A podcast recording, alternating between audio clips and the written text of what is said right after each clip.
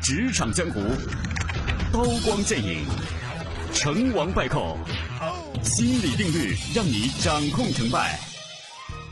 职场江湖解密心理，欢迎收听由嘉伦为你带来的职场心理学。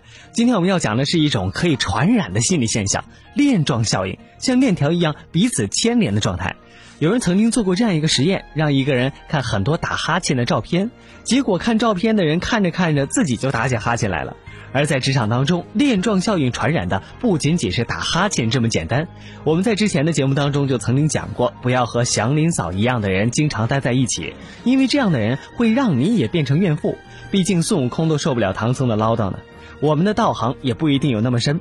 除了祥林嫂一样的人之外，和自己同样有毛病的人也最好少接触。比如说和自己一样懒，啊，和自己一样胆小的人，您最好也敬而远之。别以为是同命相连，感觉好像真的找到了知己一样。职场里这样的小团体，领导最不喜欢。那么今天我们要讲的链状效应，其实最主要是要提醒我们自己，千万不要成为祥林嫂。秦晓东是被公司高管挖过来的一位技术骨干，虽然来到公司没多久，但是大家对他的才能也是早有耳闻。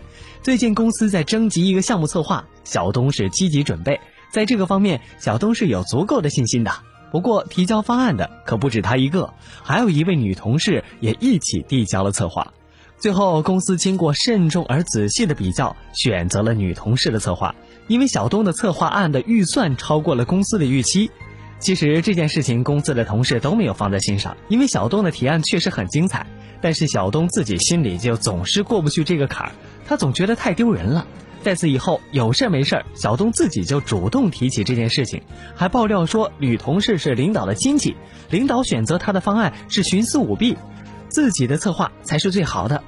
可是小东万万没有想到，这话不仅没有给自己找回面子，大家慢慢的觉得小东原来不是一个能够拿得起放得下的人。除了策划上有一点才华之外，为人处事还真是差劲。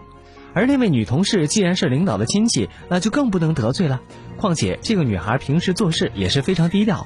慢慢的，大家都不再听小东唠叨了。当他明白自己被大家冷落的时候，为时已晚呐。有人曾经做过这样的调查，在职场里，几乎有一半的人每个星期都会生气一次，而有百分之十五的人每天都会因为工作上的事情而闹情绪，这是多大的比例呀？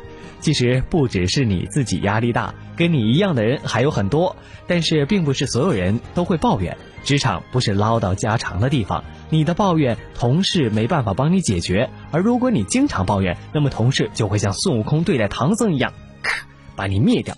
图个世界安宁，攻心一计，成败只在一念之间。